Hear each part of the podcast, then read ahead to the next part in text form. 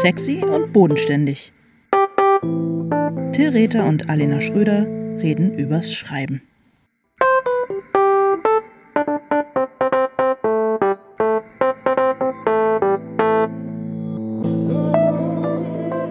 Hallo Till. Hallo Alena. Wie geht's? Ah. ich weiß ja, wie es dir geht. Doofe Frage. Aber naja, wie geht's? Na, lieb, dass du fragst. Ich habe ähm, Corona, ich glaube, als letzter in Deutschland. Und ähm, Last ja, one standing so lange, aber jetzt ist vorbei. Auch, ja, und ich gebe es ich geb's ganz offen zu. Ich dachte wirklich, ähm, ich, ich dachte, ich krieg's nicht. Ist das nicht irre?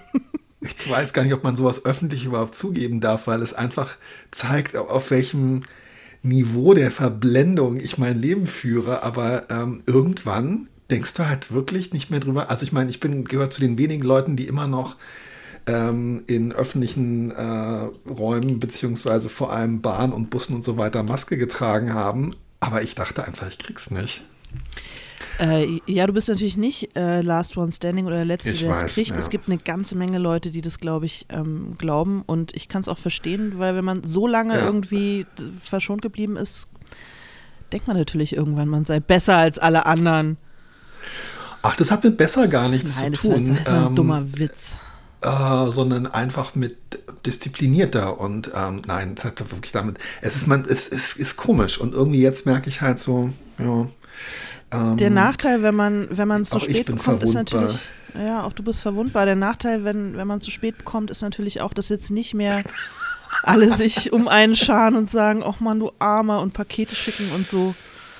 Ähm, ja, das tut mir sehr leid. Ich habe dir auch keins geschickt. Ich hatte es vor, aber irgendwie habe ich nichts gefunden, wovon ich dachte, das könnte dich irgendwie erfreuen.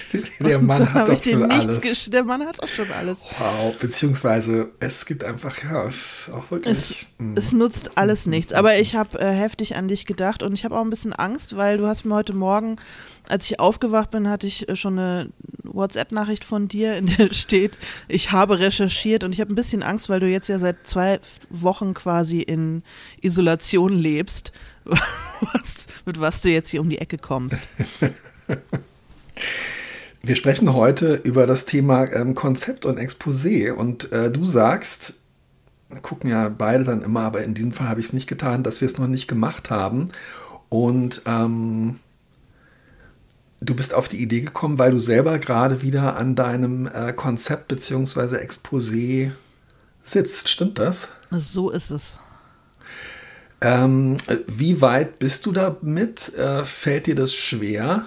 Ich bin so, ich habe jetzt so anderthalb Seiten geschrieben und sehr viel mehr als, sagen wir mal, zwei, zweieinhalb, drei Seiten sollten es eh nicht werden. Okay, okay. Aber das ist ja erstmal so eine erste Skizze. Das heißt ja noch nicht, dass es dann endgültig so bleibt. Aber ich sch schreibe jetzt erstmal so runter, wie ich mir das nächste Buch so vorstelle. Fängst du eigentlich tatsächlich, wenn du was Neues anfängst, mit dem Konzept an? Oder schreibst du erstmal ein Kapitel? Na, das ist ganz unterschiedlich. Also, das kann ich wirklich äh, nicht so richtig sagen. Das ist wirklich von Mal zu Mal komplett unterschiedlich. Und ich glaube, dass sozusagen die, äh, die große Blackbox auch so ein bisschen oder dass die Grundfrage ist, wie man zum Beispiel ein Exposé oder ein Konzept schreibt, wenn man es einfach noch nicht gemacht hat, beziehungsweise wenn man ein, neu, ein neues, was ganz Neues anfängt oder wenn man, ja, wenn man bisher eine andere, wenn man bisher Sachbücher geschrieben hat und plötzlich anfängt, einen Roman zu schreiben oder umgekehrt. Und ähm, insofern ist es bei dir ja auch eine besondere Situation, weil kannst du sagen, ob das Buch, äh, für das du das Konzept schreibst, es handelt sich wieder um einen Roman und wird er an deine Romanwelt, ähm, die du erschaffen hast, anschließen? Ja. Okay, insofern gibt es ja bereits, ähm, gibt es ja bereits so Eckdaten für den, äh, für den Verlag. Ähm, und der Verlag und deine Agentin wissen schon im Großen und Ganzen, was auf sie zukommt. Und du musst sie jetzt von vielen Sachen gar nicht mehr ähm, überzeugen.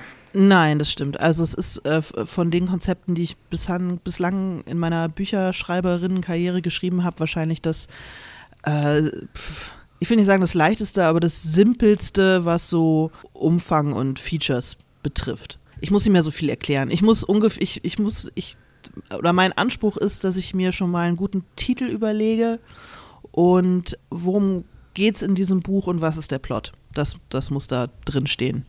Jetzt. Okay, ja, ja. Aber das war natürlich früher ein bisschen anders. Also als ich noch so richtig äh, pitchen musste, beziehungsweise auch um mich und meine äh, schreiberischen Qualitäten werben musste, musste da natürlich noch ein bisschen, musste das noch ein bisschen ausführlicher beziehungsweise ähm, ja, refineder sein irgendwie. Keine Ahnung, wie ich das sagen soll. Ähm, bist du dann nach einem bestimmten Schema vorgegangen? Woher hast du denn Informationen bezogen? Äh, naja, ich habe ja vorher, ich hab, wow. wow. Ich habe ich hab ja auch schon ein paar Sachbücher geschrieben und noch ein paar andere Bücher. Wieso lachst du? Was ist daran so lustig? Weiß ich auch nicht. Ich habe das Gefühl, ich treibe dich so ein bisschen vor mir her mit meinen komplett naheliegenden und un, äh, unherausfordernden Fragen. nein, gar nicht. nicht ich, ich, okay, alles klar. Nein, überhaupt nicht. Ach, im Gegensatz ich, hole zu mir Luft, denkst du nach Luft vorm Antworten. Ja, das na, ist vielleicht auch Ja, sinnvoll. ich hole kurz Luft und schon Ich lerne. kriegst du ein Gelächter aus. Das ist gemein. Ja, ich habe wenig, ich hab wenig Input gehabt in den letzten zwei Wochen. Ja, ich, ich merke schon, ich muss irgendwie schneller sein. Was war die Frage, wie ich vorgehe? naja, ich, ich mache das ja schon, ich mache das ja schon eine ganze Weile. Nein, als du Und- angefangen hast, als du angefangen hast, ob du da ähm, nach einem bestimmten Schema vorgegangen bist, be beziehungsweise woher du die Informationen hattest, ähm, wie man ein Konzept schreibt, oder hast du dir das einfach alles so aus deinem eigenen Verstand äh, rausgebrezelt? Naja, die meisten von uns haben ja schon mal, äh, es ist ja nicht das allererste Mal, dass man irgendwas in irgendeiner Form schreibt und irgendwo vorstellt. Also insofern hatte ich schon eine grobe Vorstellung, was in so ein Konzept äh, rein muss. Einige von uns haben ja studiert und haben zum Beispiel schon mal, keine Ahnung, eine Masterarbeit geplant oder irgendwie sowas. Und da schreibt man ja meistens jedenfalls auch erstmal ein kleines Konzept für, oder? Nicht. Also viele haben das auch nicht gemacht, aber sag mal, ich hatte, ich zumindest hatte eine grobe Vorstellung, was da rein muss, nämlich ein, eine Überschrift, ein Titel, eine äh, vielleicht eine Kurzzusammenfassung dessen, worum es in dem Buch gehen soll, so eine Art Elevator Pitch in drei, vier Sätzen und dann eine ausführlichere Beschreibung. Und zum Beispiel beim äh, ersten Roman, Junge Frau, habe ich noch ein bisschen ausführlicher die handelnden Personen Ja, beschrieben, ja. also die, die, die, die Protagonistin und äh, die, die Nebenfiguren und so weiter, wie die sind, wie die heißen, äh, welche Rolle die in, in diesem Plot haben. Und ähm, ja, und so eine quasi so eine, so eine Plot-Outline dahin geschrieben. Und ich glaube, in, ich wusste das dann schon, beziehungsweise ich habe dann auch eine Agentin, die mir so ungefähre, mir sagt, was da alles noch mit rein muss und die die auch noch mal liest und dann sagt, "Hör, mach mal lieber so und da fehlt noch das und das und kannst du das noch ein bisschen prägnanter formulieren. Also, und bei den Sachbüchern zum Beispiel, also da, da ist der Unterschied, dass man einfach ähm, in der Regel nicht so, nicht so lange Textproben mitschicken muss. Bei einem Romandebüt muss man ja tatsächlich eine ganze Menge Text schon mal irgendwie, oder so war es bei mir, ich weiß nicht, ob es bei dir auch so war, aber beim Romandebüt musste Klar, ich tatsächlich ja, schon mal so 150 Seiten Manuskript einfach haben, die mussten schon mal da sein, äh, bevor das überhaupt an irgendeinen Verlag ging. Und bei den Sachbüchern, die ich geschrieben habe, hat wirklich quasi das Konzept gereicht und eine kurze Textprobe von 5, 6, 7 Seiten. Ähm, und da habe ich aber tatsächlich quasi ein Inhaltsverzeichnis mitgeschickt, also eine Gliederung des, äh, des Sachbuches, äh, wirklich mit, mit einer Kapitelstruktur. Ja, und, ja. Ähm, ja, das, das würde ich sagen, ist so der grobe Unterschied. Wie machst du es denn? Mm, Also es ist bei mir auch völlig unterschiedlich. Ich habe mir tatsächlich auch beim ersten ähm, Konzept, was ich äh, jetzt in meiner Erinnerung geschrieben habe, das Konzept für den Kriminalroman Treibland vor elf Jahren, da habe ich mir auch, würde ich sagen, diese, ähm, also ich merke, dass ich nicht auf die Idee gekommen bin, das mal vorher so richtig zu googeln oder so. Und ich habe auch nicht mit meinem Agenten darüber gesprochen damals. Ähm, aber ich habe das mir auch genauso ganz ähnlich wie du. Ähm, ich habe das so aus mir rausgeschöpft und tatsächlich bin ich auch wie du auf diese Idee gekommen am Anfang. Äh, du hast es jetzt so Elevator Pitch genannt. Also wie dann so ein, das vor allem wie so ein Klappentext oder wie so ein Anreißer. Ich glaube, das war auch so diese journalistische Herangehensweise und aber auch, dass ich dann, als ich irgendwie fertig war mit der Personenbeschreibung, Ort, Handlung und Plot-Zusammenfassung und so weiter, dass ich so ein bisschen das Gefühl hatte, das sieht alles äh, so ein bisschen trist oder irgendwie so, so ein bisschen dröge aus. Oh. Und ich hatte dann irgendwie die, äh, das Bedürfnis, naja, alleine schon von der Optik, ich hatte irgendwie das Bedürfnis, da drüber noch was ähm, fette, äh, was, äh, was äh, fett ähm, gesetztes in Kursiv äh, ähm, zu schreiben. Und ähm, das sah dann schon so ein bisschen aus wie so ein Klappentext. Und dann war ich auch schon in dieser, in dieser Mechanik irgendwie so ein bisschen drin. Und ich habe dann tatsächlich für die anderen Danowski-Romane fast gar kein, ähm, fast gar keine, also habe ich wirklich immer so, so Kurzexposés von einer Seite oder so geschrieben und ähm, weil ich dann aber jetzt beim letzten Mal äh, mit einer neuen Lektorin äh, bei Rowold zusammengearbeitet habe, habe ich wieder tatsächlich ein richtiges Exposé geschrieben und auch so eins, wo am Anfang drin stand, und jetzt kommen wir zu einem Punkt, den ich ganz interessant finde, hm. äh, was eigentlich ich so, also was sozusagen das Ziel des Buches ist. Ich habe das nicht so genannt, aber es war in dem Fall klar, dass das Buch so eine bestimmte Funktion haben muss, weil es halt vorläufig oder endgültig der letzte Band einer, äh, einer Reihe mhm. ist. Und das war erstens total interessant, sich darüber nochmal Gedanken zu machen und das auch so zu verschriftlichen, dass es irgendwie so eine, dass das Buch eine bestimmte Funktion haben muss. Und ähm, auf der Grundlage dieser Erkenntnis war dann auch das Exposé relativ äh, detailliert und ich hatte dann auch eine oder wenn man so will, zwei richtige ähm, Exposé-Besprechungen mit der Lektorin, mhm. die ich ähm, wahnsinnig super fand. Und mhm. ich habe gemerkt, dass ich jetzt mit dieser Lektorin, mit der ich jetzt auch ähm, anfange, ein neues Projekt, was ich ihr vorschlagen und worüber wir sprechen wollen, ähm, vorzubereiten, dass wir das auch wieder so machen werden, weil ich gemerkt habe, dass das Exposé dann tatsächlich nicht nur, also einerseits ist es natürlich ein wichtiges Verkaufsargument, ähm, weil jetzt zum Beispiel, also dieses nächste Projekt, das ist alles andere als in Anführungszeichen verkauft oder so. Es ist aber vor allem auch, wenn es, ähm, wenn es sorgfältig gearbeitet ist, ist es echt auch für mich, und das habe ich lange nicht so gehabt, eine tolle Arbeitsgrundlage. Ja, total. Total. Ich finde, man schreibt das Konzept auch vielleicht mehr sogar für sich selbst und für die eigene Arbeit als, äh, als für den Verlag. Also klar, für den Verlag ist auch wichtig und es ist ja auch äh, Teil des Vertrages, also aufgrund des Konzepts, äh, auf dessen Grundlage dann ein Vertrag geschlossen wird, ähm, plant ja auch der Verlag, beziehungsweise die gehen dann halt davon aus, dass es grob ungefähr so halt tatsächlich auch kommen wird. Deswegen macht es schon Sinn, sich ähm, auch im, im, Hinblick auf den Verlag damit Mühe zu geben und das irgendwie so, so klar und präzise wie möglich zu machen. Aber ich finde, es ist auch für einen selber, also für mich ist es tatsächlich immer das allererste, was ich mache, bevor ich irgendwas schreibe. Und ich finde, es ist total gut, sich selber nochmal diese ganzen wabernden Gedanken ähm, quasi sich zu disziplinieren und die einmal in eine erste Form zu bringen. Und ähm, dann sieht man nämlich auch ganz gut, wo noch tatsächlich äh, ganz schöne Lücken sind, beziehungsweise wo man noch irgendwie nicht so richtig äh, weiß, wie man das, wie man das stricken kann. Und ähm, ja, und ich finde, das kriegt dann schon, das kriegt was sehr Konkretes dann. Und ja, ich finde mit dieser, ist, ja. und ich finde, es ist ein total schöner Boost, um dann tatsächlich mit dem Schreiben anzufangen, wenn man das Gefühl hat, man hat ein gutes Exposé und ein gutes Konzept äh, als Grundlage für das, was man dann vorhat. Absolut. Also ich finde diesen ähm, Gedanken mit dem, dass es was Konkretes äh, bekommt und dass es so aus dem Bereich der Fantasie und der Illusion und so weiter ähm, rausgeholt wird, das finde ich total wichtig. Und im Idealfall, das habe ich tatsächlich dann jetzt, ja, doch, das habe ich tatsächlich jetzt auch fast so ein bisschen so erlebt.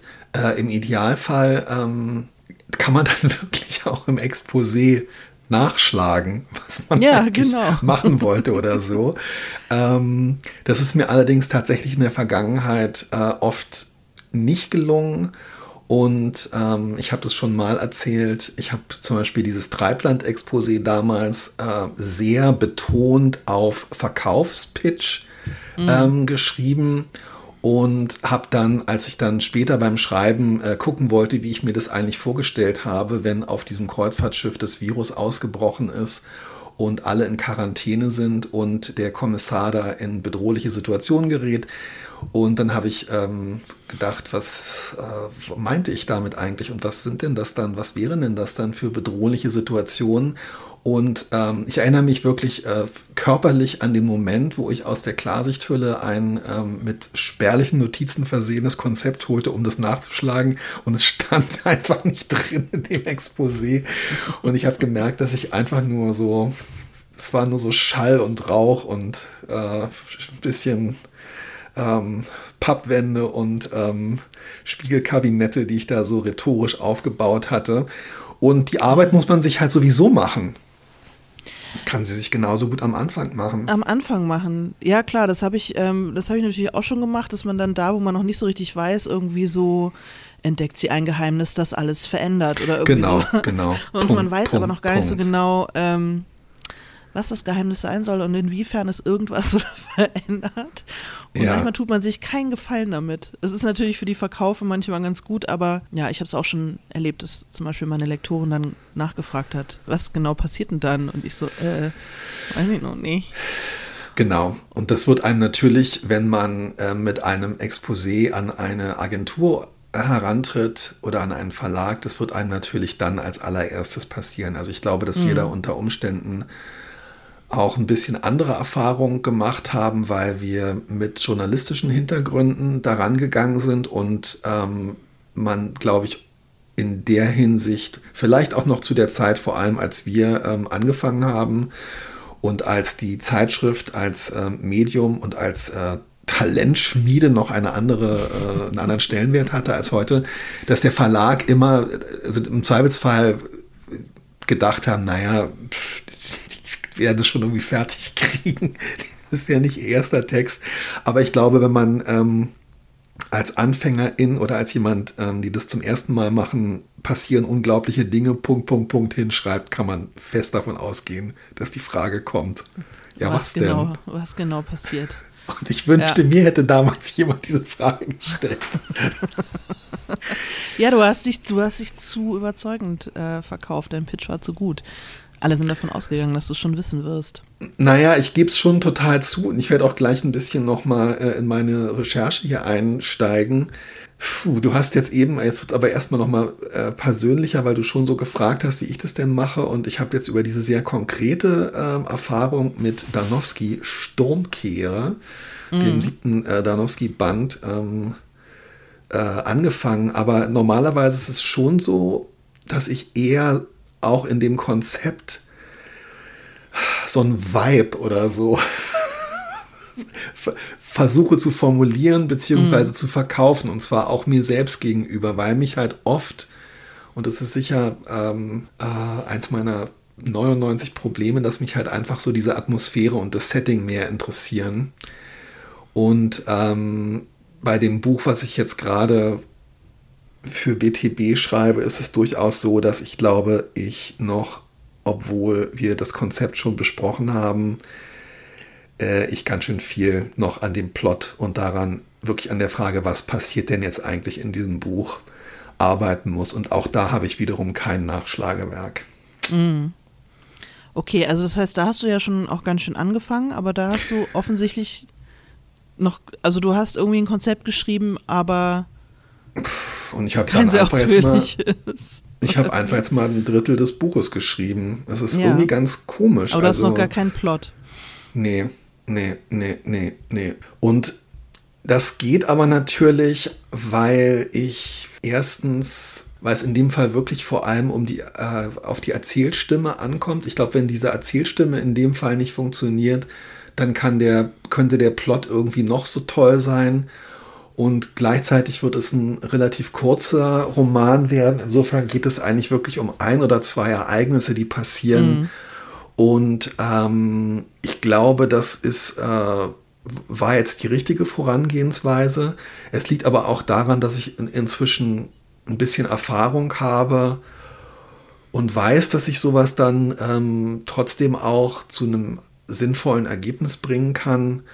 Ich glaube, wenn also sag mal so, ich habe als Anfänger vor 10, 15 Jahren mehrfach erlebt, wie ich mich genau auf diese Art und Weise ähm, komplett in Sackgassen beziehungsweise äh, um den Verstand oder äh, einfach in komplette Sinnlosigkeit und auch ins Scheitern von Projekten reingeschrieben habe.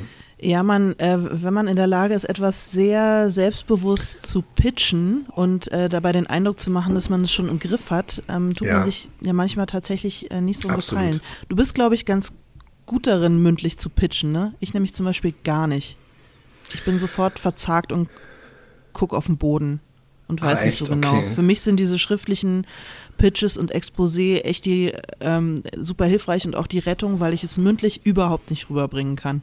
Also ich muss das richtig innerlich so ein bisschen üben, wenn mich jemand fragt, wovon handelt dein nächstes Buch, dann muss ich richtig drei, vier, fünf Sätze mir zurechtgelegt haben, um das gut rüberzubringen zu können. Aber dieses, ja, pass mal auf, ich erzähle jetzt mal, wovon das handelt. Und es dann so erzählen, selbst wenn es der totale Bullshit ist, dass mein Gegenüber sagt, ah ja, interessant, das ähm, gelingt mir nicht. Selbst hm. wenn es kein Bullshit ist. Ich kann das nicht so gut. Hm. Also ich bin oft erstaunt, ähm, dass es bei mir genau umgekehrt ist, weil ich bin eigentlich, äh, würde ich auch sagen, ähm, eher daran gewöhnt, dass, ähm, dass ich das Schriftliche als so eine Art Safe Space sehe, in dem mhm. ich mich freier und, ähm, und selbstbewusster bewegen kann.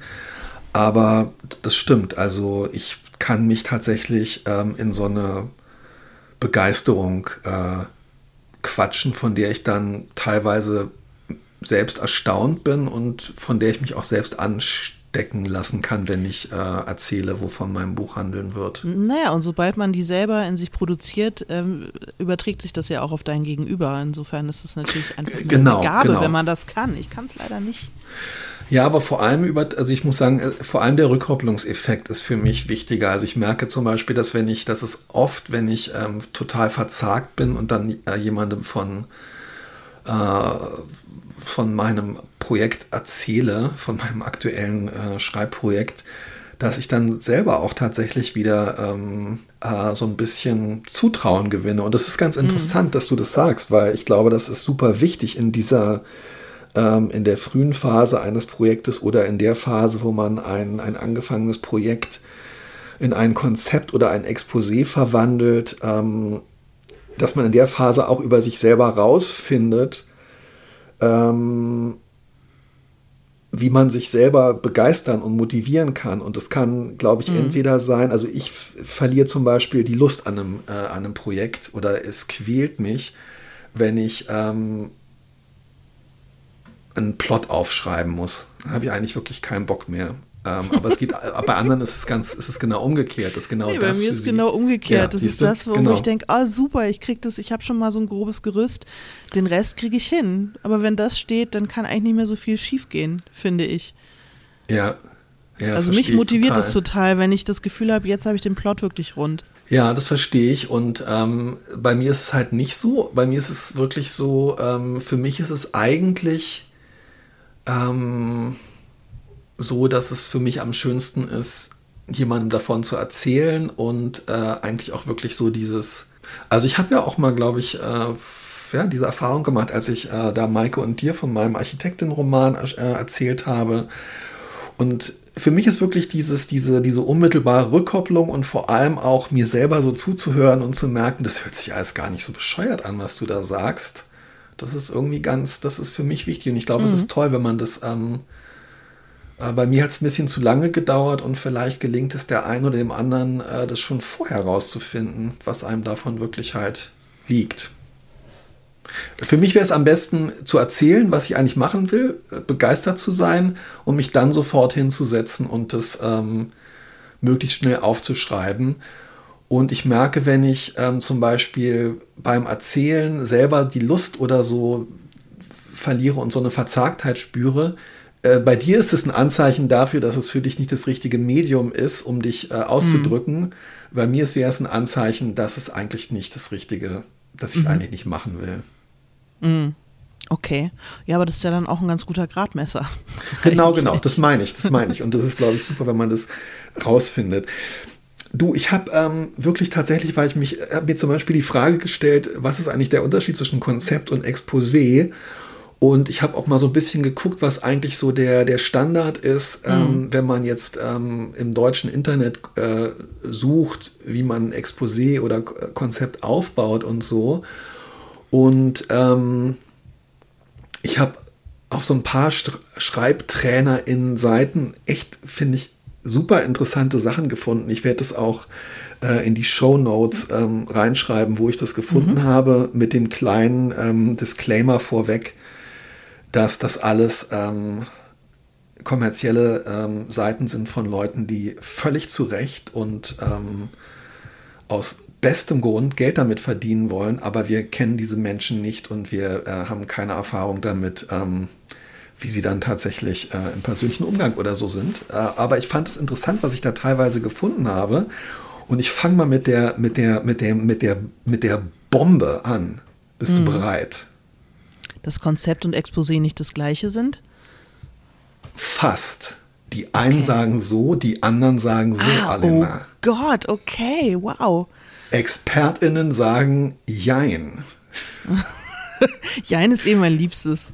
Ja, das war meine, das war echt eine Zeit lang äh, meine Catchphrase, als ich mit Johannes Wächter ein Büro zusammen hatte. Und es ist mir wirklich, ähm, ich habe mehrfach, äh, damals hat man noch nicht gegendert, 1994, 95, ich habe mehrfach in ähm, populärwissenschaftlichen Artikeln für die Frauenzeitschrift für Sie, wo es am Anfang dann so äh, rhetorische Fragen gab, so nach dem Motto, ähm, aber ist es wirklich so, dass man mit dem klärenden Gespräch seine Beziehung retten kann?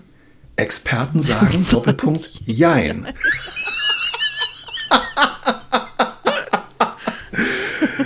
Und es wurde, eine Zeit lang war es ein geflügeltes Wort bei uns im ja. Büro und ich äh, muss heute noch äh, sehr oft daran denken, weil es eigentlich, es fasst ja nicht nur so die klassische ähm, marxistische Dialektik, sondern im Grunde genommen auch den gesamten Frauenzeitschriftenjournalismus. Auf das Schönste zusammen, zusammen, absolut, ja.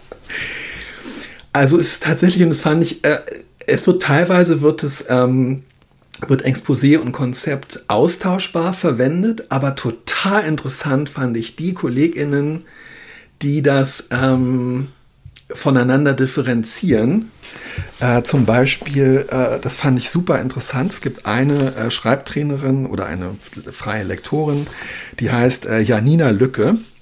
Mhm. Und es geht eigentlich um, ähm, um Sachbücher bei ihr.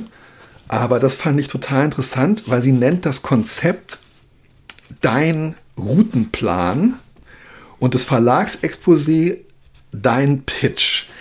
Mhm. Und ich fand es total spannend, weil ich ja nun auch in meiner ähm, beruflichen Laufbahn oft zu tun hatte bei diesen Schreibseminaren mit Menschen, die ähm, längere Zeit und teilweise halt so ein bisschen auch im Kreis an einem Projekt gearbeitet haben. Und ich glaube, mir wird jetzt erst so klar, das klingt so komisch mit diesem Konzept und dass man sich so einen Routenplan macht.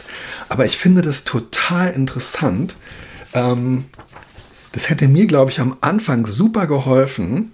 Und zwar fängt sie hier an, das heißt die Must-Haves des Konzeptes. Das erste ist persönliche Ziele. Welche Ziele verfolgst du mit deinem Buch? Berufliche, private? Und irgendwie, ich meine, die Frage stellt mhm. sich nicht mehr, wenn man irgendwann wirklich ähm, sich in die Situation hat bringen dürfen, dass man damit Geld verdient und davon lebt. Aber eine Zeit lang hat man diesen Status ja vielleicht gar nicht oder diesen Zustand äh, gar nicht erreicht. Und das ist eine total interessante Frage, wo ich wirklich ja, denke, stimmt. wow.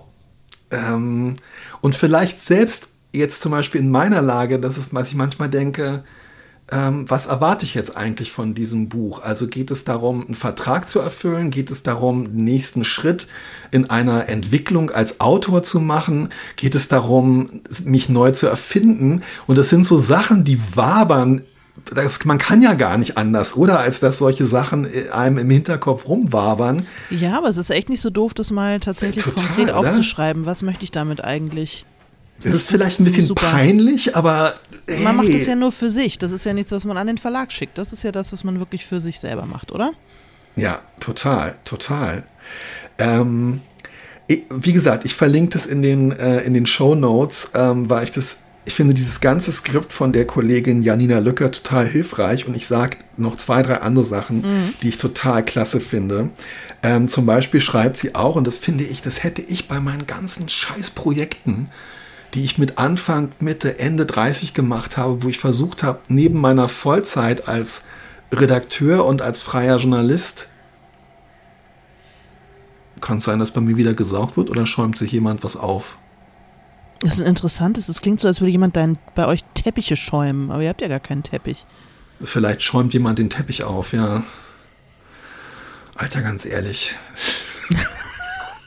The disrespect. Das wäre so toll, wenn du jetzt nach zwei, wenn du jetzt nach zwei Wochen zum ersten Mal dein Zimmer verlässt, deine 48 Bettpfannen irgendwie ausgibst und feststellst, dass das ganze Haus irgendwie entkernt, umgebaut, da jemand völlig anderes inzwischen wohnt. ja, genau. Ja. Nein, ich glaube, deine Familie will einfach, dass wenn du, wenn du durch bist, wenn du rauskommst, dass alles schön ist und deswegen wird da gesaugt, geschrubbt, geschäumt. Na sichi. Mhm. Also, ähm, was mir total geholfen hätte, äh, sie sagt zum Beispiel auch in diesem Konzept ähm, Zeitplan. Wann möchtest du das mhm. Manuskript fertiggestellt haben? Wann das Buch veröffentlichen? Welche Meilensteine setzt du dir auf diesem Weg? Und das war für mich zum Beispiel äh, so eine, also als ich halt, wie gesagt, das neben meiner Vollzeittätigkeit versucht habe zu machen und immer wieder daran gescheitert bin, ey, auf so eine naheliegende Idee warum habe ich nicht mal ins Internet geguckt? Ja, sich mal einen Zeitplan zu machen. Auch zum Beispiel, was sind tatsächlich Schreibinseln? Also wo in meinem Alter kann ich realistischerweise Zeit, genau. realistischerweise Zeit schaffen, ja. um daran wirklich zu arbeiten? Wie realistisch ist das, dass das möglich ist? Und dann, und jetzt kommt es wirklich. Ähm, okay. Aber ich meine, darum bin ich seit langem in Therapie, nicht nur ich. Nächster Punkt, Unterstützung. Oh. Welche Methoden, zum Beispiel Zeitmanagement, Schreibworkshops, Schreibgruppen oder professionelle Unterstützung, etwa Schreibcoaching, möchtest du nutzen? Welche Dienstleistung willst du in Anspruch nehmen? What the fuck? Ja, starte einen Podcast, ist die, ist die Antwort. Und dann Budget. Und wo ich wirklich sagen muss, mhm. also ganz ehrlich, es ist mega, mega nah, äh, naheliegend, aber ich finde diese Unterteilung, es gibt wie gesagt auch bei vielen, viele benutzen das ähm, deckungsgleich oder unterscheiden das nicht so richtig, aber ich finde, es gibt es aber auf vielen, vielen Webseiten, dass es heißt, das Konzept ist sozusagen für dich und mhm. das Exposé ist dann das, was nach draußen geht. Und ehrlich gesagt, also mm, das impliziert ja auch diese Erlaubnis, dass du vorher dir einen Raum schaffst, wiederum eigentlich so einen, so einen sicheren Raum, wo du selber für dich auch mal wirklich solche Sachen klarkriegen mhm. und vielleicht auch mal peinliche Sachen hinschreiben, wie zum Beispiel, ich möchte, dass ich mit diesem Buch ähm, äh, erfolgreich werde. Keine Ahnung, nein, das mhm. ist Quatsch. Aber irgend, also es kann ja auch unangenehm oder irgendwie sein, dass man damit gezwungen ist, sich mal was, also findest, und dann aber auch zu sagen, ganz konkret, ja, wie, wie stelle ich mir das eigentlich vor? Was brauche ich eigentlich dafür, um dieses Buch schreiben zu können? Genau. Das gehört natürlich nicht in, vielleicht gehören Rudimente davon oder ähm, die Eisbergspitzen davon auch in das Verlagsexposé. Ähm, aber ich finde es total, fand super. Ja, und tatsächlich sich quasi sein, sein, den Werkzeugkoffer, mal in den Werkzeugkoffer gucken und ja. zusehen, ob es welche Möglichkeiten man hat, sich Hilfe und Unterstützung zu holen, das auch ein bisschen zu recherchieren und da konkret hinzuschreiben und nicht nur als so vagen Plan, ja, ich könnte ja mal so ein Schreibseminar besuchen oder irgendwie sowas, sondern das tatsächlich da äh, festzuhalten, finde ich super, finde ich total gut. Und dann hat sie einen total interessanten Punkt noch, der auch dieses Exposé ähm, betrifft, würde ich sagen. Also es gibt ganz, ganz viele äh, von diesen äh, Kolleginnen aus der äh, Schreib- äh, Coach, Schreibtrainerinnenbranche sagen, dass man die Zielgruppe definieren soll. Ich weiß nicht, wie dir das geht. Ich habe immer so ein bisschen das Gefühl, wir kennen uns als AutorInnen vielleicht nicht gut genug damit aus, beziehungsweise das ist doch die Aufgabe der ähm, Agenturen, Verlage. Was meinst du? Ich glaube ja, dass man in Wahrheit eigentlich immer so eine ungefähre Vorstellung hat, für wen man das schreibt, oder? Und das ist total interessant, weil das sagt nämlich auch sie. Sie sagt Persona erstellen. Mhm. Die Zielgruppe lässt sich besonders gut anhand einer Persona, ich hoffe, ich spreche das richtig aus, definieren. Dabei stelle ich mir meine idealen LeserInnen so genau wie möglich vor, als ob sie reale Personen wären.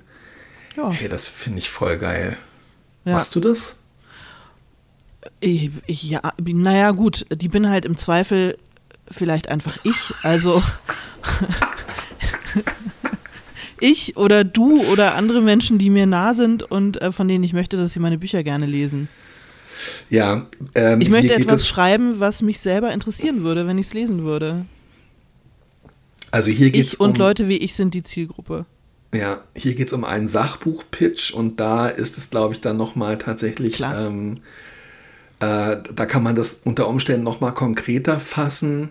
Mich Aber auch sonst, klar, muss man sich überlegen, ist das ein Jugendbuch? Ist das, das ist klar, äh, ja. ja so, solche Sachen. Ja. Ist es, ist es, ist es, sollte das irgendwelchen Genrekonventionen folgen? Ähm, all diese Sachen, klar, super wichtig. Ich habe das ja, also für mich ist im Grunde genommen meine ideale Leserin ähm, meine Frau, weil mhm. äh, mh, mm, ja, weil Diana halt ähm, in Anführungszeichen jetzt, äh, also Diana ist halt keine, Diana kommt nicht aus der, aus der äh, Buchliebhaberinnen-Ecke und ist jetzt nicht irgendwie äh, Geisteswissenschaftlerin und hat nicht irgendwie, ähm, also hat nicht so einen Hintergrund von, oh wow, sondern es ist eher so jemand, die gerne liest und ähm, die äh, es ist einfach für mich, es ist für mich irgendwie relativ einfach, mir zu überlegen, würde das Diana gefallen. Ich habe aber auch tatsächlich schon, dann gibt es natürlich aber immer das Problem, ähm, das, das, funktioniert halt nur in meinem Kopf. In dem Moment, mm. wo ich ihr das hinlege, habe ich halt das Gefühl, dass ich sie total damit überfordere, ähm, weil äh, ich finde, du kannst einem Lebenspartner, einer Lebenspartnerin nicht die Verantwortung äh, geben, hopp ja. oder top über ein Projekt zu sagen. Aber ich habe zweimal tatsächlich bei diesen gescheiterten Romanen in den äh, 2000, 2000er, 2010er Jahren ähm, zwei KollegInnen, Schrägstrich Freundinnen, es waren jeweils einmal was eine Freundin, einmal was eine Kollegin, wo ich gedacht habe, okay, ich komme echt nicht weiter mit diesem Projekt und irgendwie bin ich auch nicht sicher. Das eine war so eine ähm, war so eine Reihenhaus, äh, so ein Reihenhausroman und das andere war ähm, so ein Roman über so eine Männerfreundschaft, die sich wegen einer Frau irgendwie entzweien. Und ich habe dann jeweils gedacht, ne, es, die oder die Person aus meinem Bekanntenkreis, einmal unsere Freundin und Kollegin Christine und einmal meine Freundin Susanna, wenn der das gefällt, dann, wär, dann ist es doch gut. Mhm. Und wenn der es nicht gefällt, dann glaube ich, dass ich im Grunde genommen eigentlich niemanden, den ich erreichen will, damit erreichen kann. Und das ist ein harter Moment, wenn man das aber dann auch klar dieser Person gegenüber ähm, formuliert. Äh, ja, beide Bücher sind nicht erschienen. Beide Romane wurden nicht geschrieben. Konntest du es gut, konntest gut annehmen, als sie dir gesagt Total. haben? Total, ja? weil ich es aber auch vorher klar definiert habe, weil ich gesagt habe, ich bin okay. selber mir nicht ganz sicher und ich verspreche dir, ähm, ich brauche jetzt nicht irgendwie die Ermunterung, ich möchte wirklich wissen, ob es dich interessiert. Und beide waren ganz klar und haben gesagt, das ist nö. Äh, nö. Ja. Ähm, und das ist natürlich schwierig. Ähm, das war aber jeweils auch sozusagen vor der Konzeptphase. Und ähm, ich glaube schon, also diese, ja, dieses sich selber auch nochmal genau zu überlegen, wobei es reicht wahrscheinlich auch, was du gesagt hast. Es reicht wahrscheinlich auch einfach, ähm, dass man äh, das finde ich überhaupt bei dem, bei dem Konzept, also in dem Moment, wo es einem selber irgendwie Freude macht, weil es kann ja auch so ein mhm. bisschen quälend sein, so den Plot zusammenzufassen und die Figuren irgendwie nochmal einen nach der anderen aufzulisten und so ein bisschen, es ist ja harte Arbeit, Sachen zu verdichten, aber ähm, wenn es einem Freude macht, dann ist es auf alle Fälle ein super Zeichen, oder? Ja, absolut. Ähm, jetzt wollte ich noch mal ganz kurz gucken. Ich habe auch auf der, es gibt eine echt, äh, auch unter www.dieschreibtrainerin.de, das ist von der Kollegin, wie heißt die, äh, äh, Frau Doktor Annette Husmann. Ähm, da habe ich auch echt interessante Sachen gefunden. Und zwar. Du hast richtig so Seiten ausgedruckt. Oh Mann, du hast. Ja, das mache ich also, immer. Ich bin ja wirklich. Dir geht's wirklich nicht gut, ne? Gerade. Ich bin wirklich ein richtiger ähm, Internet-Ausdrucker. Äh, auf, dieser auf dieser Seite finde ich, äh, da gibt es, also erstens, was ich super großzügig finde, ähm, einige der KollegInnen teilen ihre eigenen ähm, Exposés. Also da zum Beispiel ja. kann man sich ein Exposé, was sie für einen ähm, Kriminalroman ähm, geschrieben hat, ähm, angucken. Das finde ich wirklich, äh, finde ich wirklich richtig super. Und ähm, das habe ich aber auch schon mal gemacht, aber nicht im öffentlich. Entschuldige bitte, ich habe ja, genau. Ich habe das auch Art. schon gemacht, aber ich finde es wirklich sehr, sehr großzügig, wenn Leute ja, das total. auf öffentlich zugänglichen Internetseiten machen, finde ich mega, äh, finde ich wirklich mega kollegial. Ja. Die ist mit die einzige, die mir jetzt von meiner halbstündigen Morgenrecherche aufgefallen ist, die auch äh, am Anfang ganz großen Wert auf diese Kurzbeschreibung und den Klappentext, die es auch Klappentext mhm. nennt. Ich glaube, da sind wir beide uns auch wirklich einig, dass äh, dieses dieses Moment, also dass das Buch auch wirklich einem, einem selber und anderen richtig klar wird, wenn man sich echt einlädt, Schrägstrich zwingt, das ist sicher ein Spektrum, einen Klappentext zu schreiben. Oder? Ich habe ja, ich, ja, ich habe ja neulich so ein, äh, ich habe ja auch neulich mal unterrichtet zum allerersten Mal in meinem Leben, eine sogenannte Masterclass. Also für ähm, mich ist jede Podcast, Podcast, Postcast-Aufnahme mit dir eine Masterclass. War das nur am Rande? Ja, danke schön. Ähm, genau, und da habe ich als, ein, äh, als eine Übung, eine Schreibübung gemacht. Erstens, die Leute sollten sich tatsächlich einen Klappentext schreiben und dann sollten sie sich selber einen Blurb schreiben von, äh, von, von das ist ja genial. Einer, von einer imaginären, also von irgendeinem, von jemandem, von dem sie gerne einen Blurb haben würden. Keine Ahnung, Stephen King, äh, Henry Miller, äh, Charles Bukowski, was weiß ich. Und äh, das war ganz interessant, weil, äh, weil darin natürlich so ein bisschen die Essenz, worum geht es in diesem Buch, ja? Also ist es jetzt, ähm, ist es jetzt ein keine Ahnung, halt diese typischen Blur-Begriffe. Ist es jetzt ein brüllend komischer Coming-of-Age-Roman oder ist es, äh, ist es ein äh, ja, ja, traurig ja, berührend? Also so, dass man, dass man sich selber ein kleines bisschen über tatsächlich über den Vibe Gedanken macht ähm, den man transportieren möchte und die Frage, worüber, worum geht es eigentlich? Was ist sozusagen das, abgesehen vom Plot, was ist das eigentliche Thema meines Romans? Und das war, die haben total schöne, ich, mir fällt jetzt leider keiner ein, den ich hier zitieren könnte, aber die haben sich richtig schöne ähm, Blurbs ausgedacht.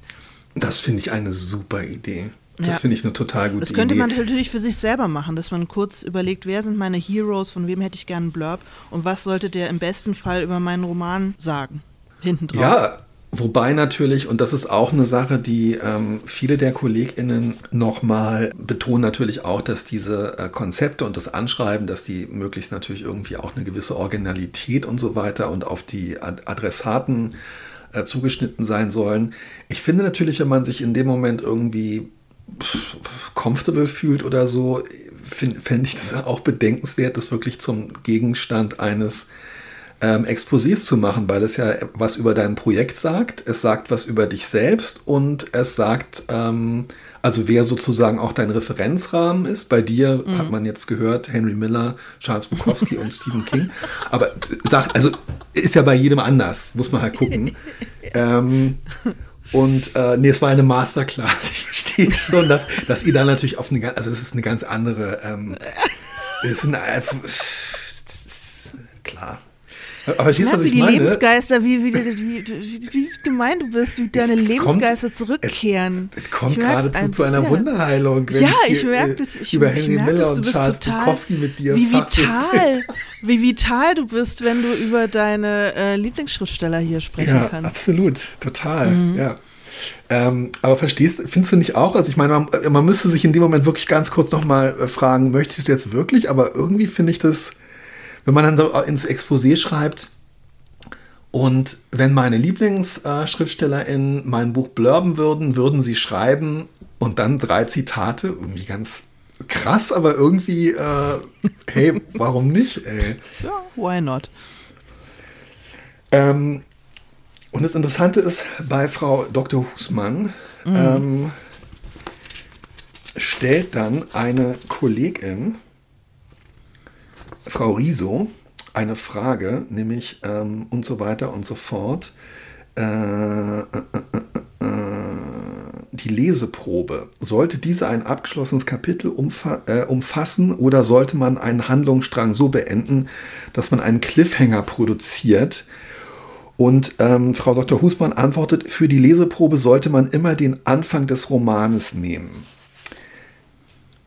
Da bin ich mir nicht sicher, ob man das wirklich ähm, ich hatte neulich den Fall, dass eine äh, Hörerin äh, um Unterstützung gebeten und ein Exposé und eine Leseprobe mhm. geschickt hat. Und das war zum Beispiel so eine Leseprobe, wo aus dem Exposé hervorging, dass es ähm, nach ungefähr 60, 70 Seiten einen äh, relativ krassen ähm, Plot-Twist gibt, der sozusagen äh, den Charakter des ganzen Buches von einem weiß ich nicht, Gegenwartsroman zu einem historischen Roman verändert, whatever.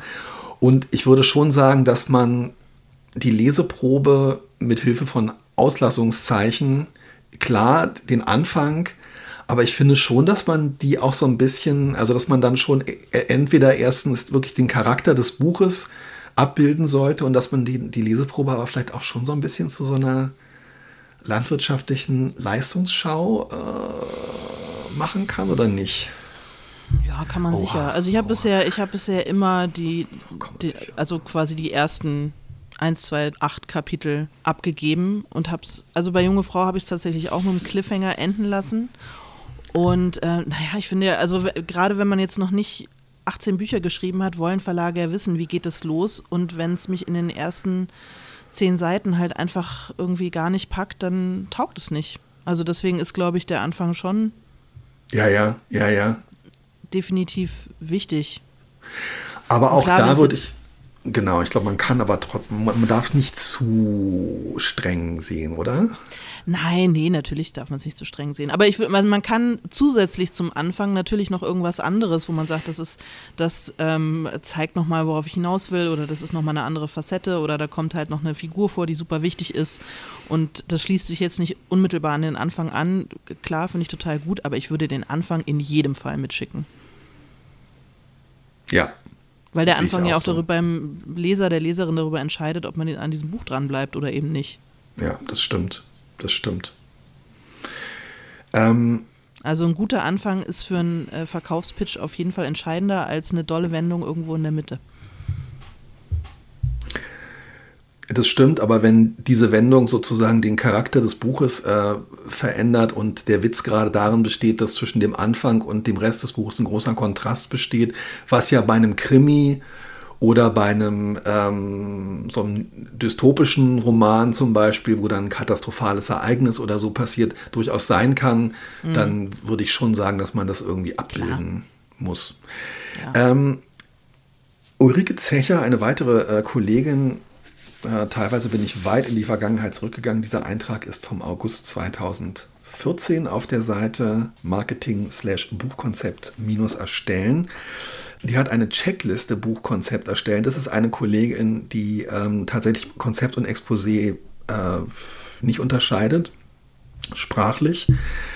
Und das ist nur ein Beispiel dafür, dass das, ähm, also dass sie schon sagt, das machen viele, dass man sich Zielgruppe, hier kommt das Wort USP, also der mhm. Unique Selling Point, Verkaufsargumente, ähm, dass man sich das überlegen soll. Und dann hat sie, der nächste Punkt ist Self-Marketing. Welche eigenen Aktivitäten planst du, dein Buch zu vermarkten und so weiter und so fort? Wie passt dein Buch zu deiner Personenmarke? Oh. Und dann tatsächlich Konkurrenzliteratur ja. ist das nächste. Wie hebt sich dein Buch von der Konkurrenz eindeutig ab? Und ich zitiere das jetzt mal, weil das so Sachen sind. Wir haben ja letztes Mal sehr ähm, geschamig über Self-Promo Self gesprochen. Ähm, das sind so, so Themen, die uns nicht so liegen. Wie hebt sich das Buch von der Konkurrenz ab? Was ist der Unique Selling Point? Wie werde ich es selber vermarkten? Aber die Idee, wenn man solche Vorstellungen hat, die in ein Exposé äh, zu schreiben, ist nicht so blöd. Ah, Ich weiß Wie- nicht, ich wie, finde, wie ist das? Da, da, da würde mich jetzt mal eine Verlagsperspektive interessieren, ob die das geil finden, wenn schon jemand selber so quasi den Marketing-Pitch irgendwie mitbedenkt oder ob die das nicht eher abschreckend finden, weil sie denken, jetzt konzentriere dich mal drauf, das Buch zu schreiben und nicht so sehr, äh, wie du dich von der Konkurrenz abhebst und wie du dann, kommt vielleicht auch ein bisschen aufs Genre an, ob man jetzt einen Roman schreibt oder ein, oder ein, oder ein Sachbuch schreibt in einem Mhm. Feld, wo es halt wo man sagt, warum ist, ich schreibe, ich bin Gastroenterologin und schreibe ein Buch über Ernährung, warum ist das anders als da mit Charme? Ähm, das, glaube ich, ist nochmal was anderes als äh, bei einem Roman-Pitch, oder? Würde ich. Ja, stimmt, du hast recht, absolut. Ja. Kommt vielleicht dann eben auch ein kleines bisschen so auf den Vibe an, den man verströmen möchte. Ob man halt eine super kompetente Macherin und Expertin in einem Feld ist, für das man eben jetzt auch so ein Expertensachbuch schreibt oder ja, oder ob man woanders unterwegs ist. Ich habe auch das Gefühl, dass man, äh, wenn es um ähm, das Buch Exposé geht, dass man dieses ganze Thema, also jetzt hier Konkurrenztitel, Alleinstellung auf dem Mark, Markt, äh, die Untersch Unterscheidungsmerkmale und so weiter ähm, und auch was auch ein Tipp ist, den es oft gibt, dass man so Vergleichstitel quasi so schon nach dem Motto von für LeserInnen von ich habe, also mein Instinkt ist, dass man sowas nicht ohne Rücksprache mit Fachleuten machen sollte. Also im Idealfall mit äh, der Agentur. Weißt du, weil ich habe so das Gefühl, dass man sich damit ähm, unter Umständen auch keinen Gefallen tut. Also es wird ist oft die Rede davon, dass man so Vergleichstitel durchaus auflisten kann, aber wenn man jetzt gerade an eine Agentin oder an eine Lektorin gerät, die zufällig diese Vergleichstitel total bescheuert findet oder schon solche ähnlichen Titel hat und so weiter. Also ich bin mir nicht so ganz sicher, ob man sich damit wirklich einen Gefallen tut. Ist das nur ein Grund, warum vielleicht nicht? Ja, und es, es kriegt auch plötzlich so eine merkwürdige Berechnung, findest du nicht? Wenn man sagt, ich schreibe ein, also, ja, Ja. keine Ahnung. Und sollte man diese Berechnung nicht lieber dem Verlag Ja, überlassen, eben der sich genau, sowieso das meine ja, ich. Die Ja. das ja sowieso machen, die sich sowieso Vergleichstitel überlegen und dann gerne darüber schreiben für LeserInnen von ja. wem auch immer, Charles Bukowski. Sag mal, äh, Till, in dem äh, Konzept, das wir mal geschrieben haben für diesen Podcast, in das ich neulich nochmal reingeguckt habe, anlässlich unserer 100. Jubiläumsfolge, steht äh, pro Folge circa 20 Minuten. ja. Alles andere ist gleich geblieben. An alles andere haben wir uns gehalten mit den 20 Minuten. Das reicht aber auch einfach nicht. Ach so, ich dachte, du ähm, kürzt jede Folge auf 20 Minuten. Machst du gar nicht? Ich mir die noch nie- ich nicht. Echt? Mach wow. ich. Also ich kürze oftmals ungefähr noch so äh, 10 bis 15 Minuten raus an Ams und äh, schwerem Atmen und so. Es wird diesmal viel schweres Atmen, ja.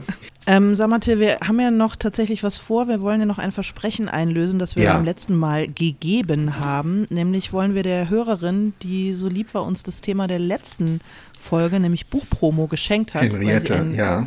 weil sie ein Henriette aus Kärtchen, Berlin. Henriette aus Berlin, weil sie ein Kärtchen in unsere äh, Mailbox geschmissen hat auf unserer 100. Folge. Ähm, deren Buch wollen wir promoten. Wir machen zum ersten Mal einen kleinen unbezahlten Werbeblock. Ich finde das total richtig. Ich finde, dass wir ähm, tatsächlich äh, früher mit Tassen verschickt. Ich finde, inzwischen sollten wir, wenn äh, Menschen uns Themen vorschlagen und äh, uns zu Themen anregen, äh, Promo für, für ihr Buch machen oder für irgendwas anderes. irgendwas was sie- anderes. Ja, Henriette Hufgard ähm, hat zusammen mit Christina Steimer äh, bei Goldmann ein Buch veröffentlicht, was den, äh, wie ich finde, super schönen Titel äh, trägt, Ausgeklammert in eckigen Klammern und den Untertitel Die Philosophinnen der Frankfurter Schule, eine unerhörte Geschichte.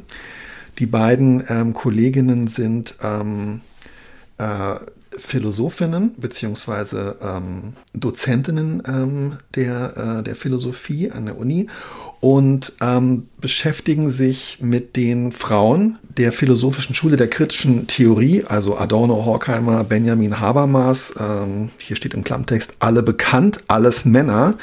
Was mich daran begeistert hat, die Frauen, mit denen sie sich beschäftigen, Gertrud Nunner-Winkler, Frieda Haug, Eva von Redeker und Karin Stögner, sind lebende Philosophinnen, die sie getroffen haben und porträtieren. Und ähm, ich würde sagen, das Buch ist auch von äh, unserer Hörerin Henriette äh, total schön illustriert. Ich halte es dir hier mal hoch. Wir mussten leider die Kamera ähm, ausmachen, aber ich, Aber ich möchte, dass du es. trotzdem würdigst, dass ich ähm, dir dieses Ja. Buch zeigen möchte, was ausdrücklich für uns beide ist. Ich finde das total toll. Henriette glaubt, dass wir in so einer Art Podcast-WG wohnen und so Oh, Ernie. Wie, wie Ernie und Bert so zwei Betten nebeneinander Ja, haben, wo so A oh. und T steht und uns. Äh, Nein, ich, sie hatte einfach nur meine Adresse. Und das Buch ist für uns beide. Ja, sehr Ähm, schön. Du es bringst ist vorne es mir mit, wenn du auch. es ausgelesen hast. Ja, es sind sehr, ähm, äh, es sind sehr gelungene, vorne ist eine sehr gelungene Porträt-Collage von diesen vier Frauen. Und ähm, ich würde sagen, dass es das ideale Weihnachtsgeschenk ist für Menschen, die sich für nicht nur für kritische Theorie, sondern ähm, für ja, also für zeitgemäße Themen wie äh, Utopie, ähm, Geschlechterthemen, äh, Individualität und so weiter und so fort äh, interessieren und ähm, sich auf äh, zugänglichem Niveau äh, intelligent, philosophisch beschäftigen wollen. Absolut. Ich bin begeistert. Ich bin auch immer dann begeistert, wenn man ähm, einfach in die Öffentlichkeit tragen kann, dass bei all diesen Sachverhalten eine ganze Menge Frauen oftmals auch so ein bisschen unter den Teppich gekehrt Total, werden und in absolut, der öffentlichen ja. Wahrnehmung, Wahrnehmung irgendwie nicht so stattfinden wie die Männer. Ich finde es total zum Kotzen und umso schöner und ähm, begeistert äh, finde ich das und umso begeisterter bin ich, dass dieses Buch genau das einlöst. Ich sehe das ganz genauso wie du und ähm, zusätzlich muss ich sagen, bin ich begeistert, äh, immer mal wieder einen kleinen Einblick zu bekommen, ähm, was für äh, bemerkenswerte AutorInnen uns zuhören. Absolut. Empfinde ich als großes Geschenk. Ja, und ähm, es setzt auch ein bisschen unter Druck, aber es ist auf jeden Fall definitiv ein sehr großes Geschenk. Und wir haben uns äh, beide sehr gefreut über die liebe Nachricht. Strengt euch mal ein bisschen an, Leute. Haltet ja, euch ran. Genau, Ja. haltet euch ran. Also, Henriette Hufgart, Christina Steimer ausgeklammert. Äh, auch das in den Shownotes. Wunderbar. Und wie gesagt, ähm, äh, Promo für jedes, ähm, für jedes Buch, für jeden Quetschtreu-Versand, ähm, für, äh, für alle, die äh, uns das nächste Thema bescheren. Ja. Aber wir haben auch so genug Themen, so ist es nicht. Also ja, aber trotzdem No gerne pressure. immer, immer her damit. absolut. Lieber Till, bitte gesunde weiter. Ich habe das Gefühl, du bist auf einem guten Weg und ähm, wir sehen uns. du bist schon, Ja. du bist irgendwie angepiekst, angepiekst genug. Ja, ich freue mich auf dein äh, Paket mit äh, Büchern von äh, Henry Miller, Charles Bukowski und ähm, ja, kannst du kriegen, kein Problem. bis nächstes Mal. Bis nächstes Alles Gute. Mal. Mach's gut. Tschüss. Tschüss.